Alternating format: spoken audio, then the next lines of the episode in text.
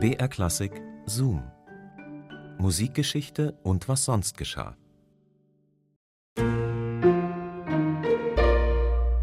Gerade mal gute 100 Jahre ist es her, da hat Arnold Schönberg, ganz visionär, der er war, die Zwölftontechnik erfunden oder miterfunden, sagen manche auch. Das war eine komplett neue Kompositionsmethode damals und wie der Name schon sagt, geht es darum, zwölf Töne unterzubringen in einem Musikstück. Zwölf Töne, die in genau festgelegten Reihen angeordnet werden können. Aber bevor es jetzt hier zu musiktheoretisch wird, hallo zu unserem Podcast Zoom Musikgeschichte und was sonst geschah. Hier bekommt ihr Anekdoten und Geschichten aus der Welt der klassischen Musik, die wir herauspicken aus dem Radioarchiv von BR Classic. Ich bin Christine und heute geht's um Arnold Schönberg. Und der war nicht nur ein Pionier der Zwölftonmusik, sondern er hat auch einfach mal das Publikum abgeschafft. Wie geht das? fragt ihr euch vielleicht. Das hört ihr jetzt.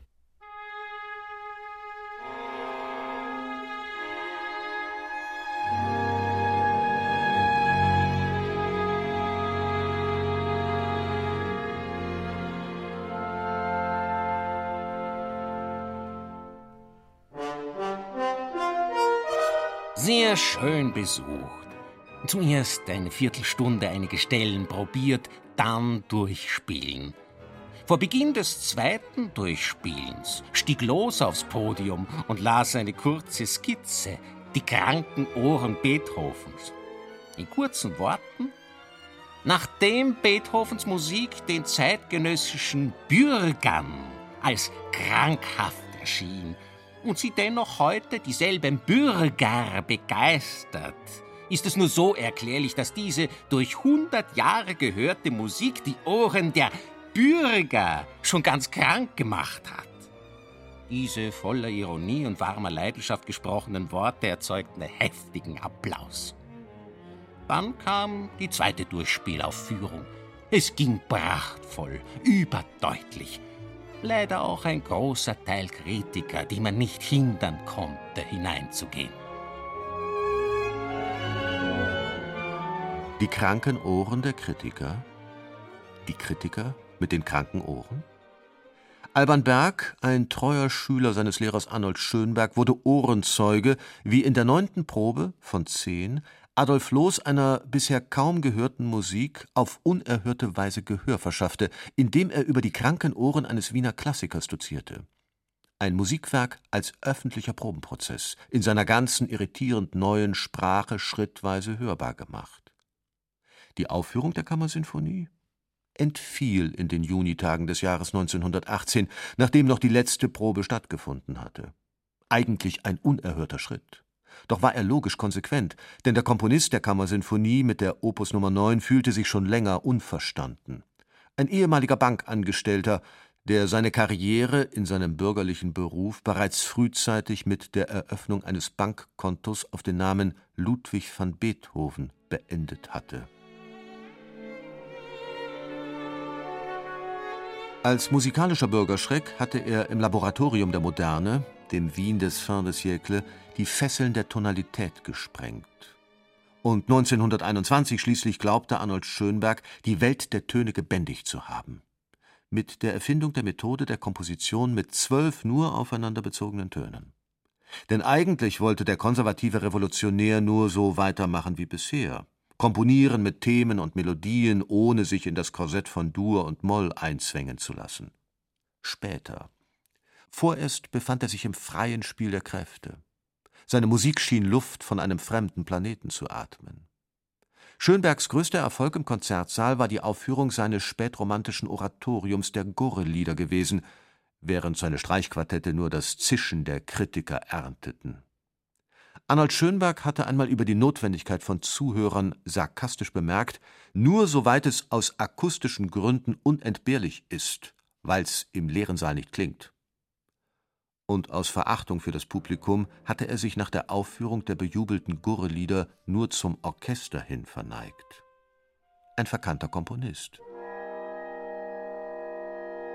Wem unser Herrgott die Bestimmung gegeben hat, Unpopuläres zu denken, dem hat er auch die Fähigkeit verliehen, sich damit abzufinden, dass es immer die anderen sind, die man gut versteht. Beim berühmt gewordenen Watschenkonzert, das sogar juristische Auseinandersetzungen nach sich zog, war es bereits 1913 im Großen Musikvereinssaal in Wien zum Tumult gekommen.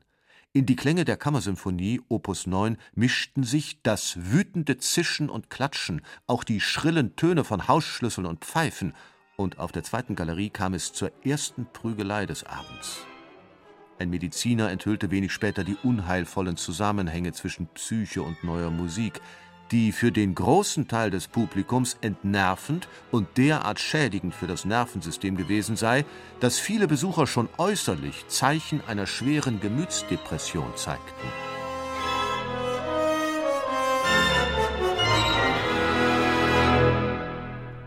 Der Verein hat den Zweck, Arnold Schönberg die Möglichkeit zu geben, dass er seine Absicht, Künstlern und Kunstfreunden eine wirkliche und genaue Kenntnis moderner Musik zu verschaffen, persönlich durchzuführen. Die Aufführungen selbst sind dem korrumpierenden Einflusse der Öffentlichkeit entrückt. Die Mitglieder sollen hier nicht zur Beurteilung angeregt werden.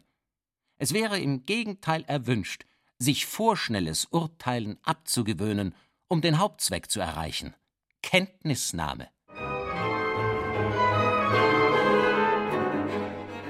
Der Verein für musikalische Privataufführungen, gegründet 1918 in Wien Mödling. Die Welt von gestern war im Ersten Weltkrieg untergegangen. Schönberg, bald untauglich ausgemustert, hatte sich an der Front verdient gemacht um die österreichische Monarchie mit der Komposition von Militärmärschen, die sein Vorgesetzter allerdings nicht recht zu würdigen wusste. In der ersten österreichischen Republik wurde Arnold Schönberg zum Präsidenten des Vereins für musikalische Privataufführungen. Alle Mittel, oberste Befehlsgewalt und Vollmachten Arnold Schönberg. Auch wenn ein Werk von ihm erst 1920 auf dem Programm stand, war der Verein für musikalische Privataufführungen bald besser bekannt als Schönberg-Verein. Wer anders als seine Anhänger und Schüler sollten bereit sein, einem solchen Verein beizutreten? Es erklangen Werke von Komponisten aller Richtungen: Reger, Debussy, Bartok, Ravel, Pfitzner, Mahler, Webern, Berg, Strauß. Kammermusik wie Bearbeitungen. Und auch sonst hebelten die strengen Statuten des Vereins für musikalische Privataufführungen alles aus, was sonst Routine geworden war im Konzertbetrieb. Die Musik gab den Ton an, bis der Verein infolge der Inflation 1921 aufgelöst wurde. Es gab bis zu 30 Proben und siebenfache Aufführungen, wenn es ein Werk erforderte. Die Programme der wöchentlichen Konzerte, die Vereinssitzungen hießen, wurden geheim gehalten, um einen gleichmäßigen Besuch zu erreichen. Verboten waren, neben Beifalls-, Missfalls- und Dankesbezeugungen, auch kritische Besprechungen in Zeitungen und Zeitschriften, Reklame und Propaganda waren unzulässig was den Verein wiederum aber nicht hinderte, sogenannte Propagandakonzerte zu veranstalten, um neue Mitglieder zu werben. Kaiserwalzer. Bei einem außerordentlichen öffentlichen Abend mit vier Walzern von Johann Strauss, bearbeitet von Schönberg, Webern und Berg, wurden die Manuskripte dieser Bearbeitungen anschließend versteigert von Arnold Schönberg, der auch nach dem Untergang der Welt von gestern noch an die Monarchie glaubte, erklang ausgerechnet die Bearbeitung des Kaiserwalzers von Johann Strauss.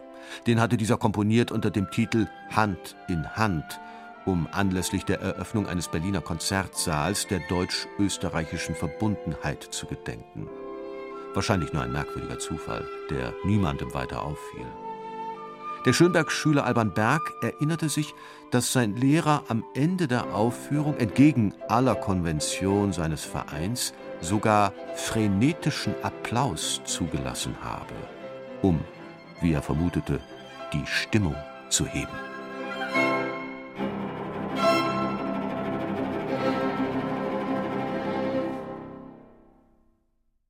Musik nur im ganz kleinen Kreis aufzuführen, das ist also letztlich doch nicht so das Gelbe vom Ei, musste auch Arnold Schönberg erkennen.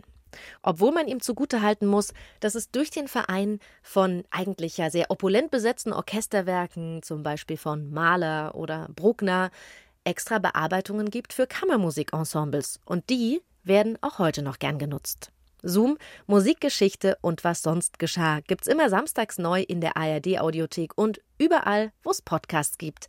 Und wir freuen uns, wenn ihr diesen Podcast abonniert.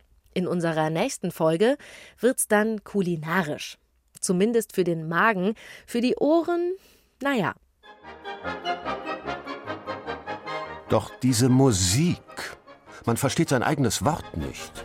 Und was am nächsten läge, man kann sich nicht über das fantastische Essen und die erlesenen Tropfen austauschen.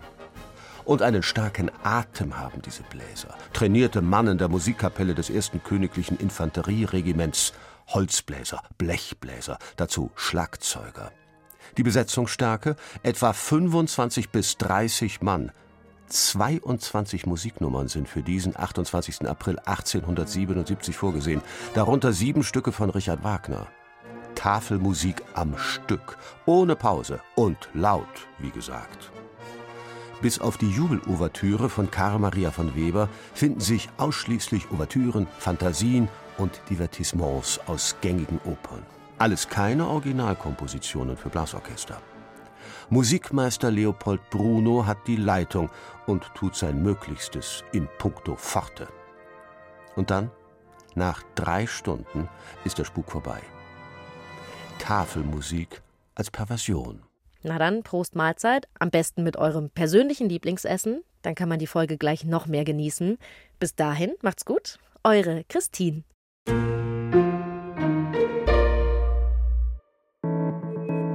BR Klassik präsentiert. Klassik für Klugscheißer.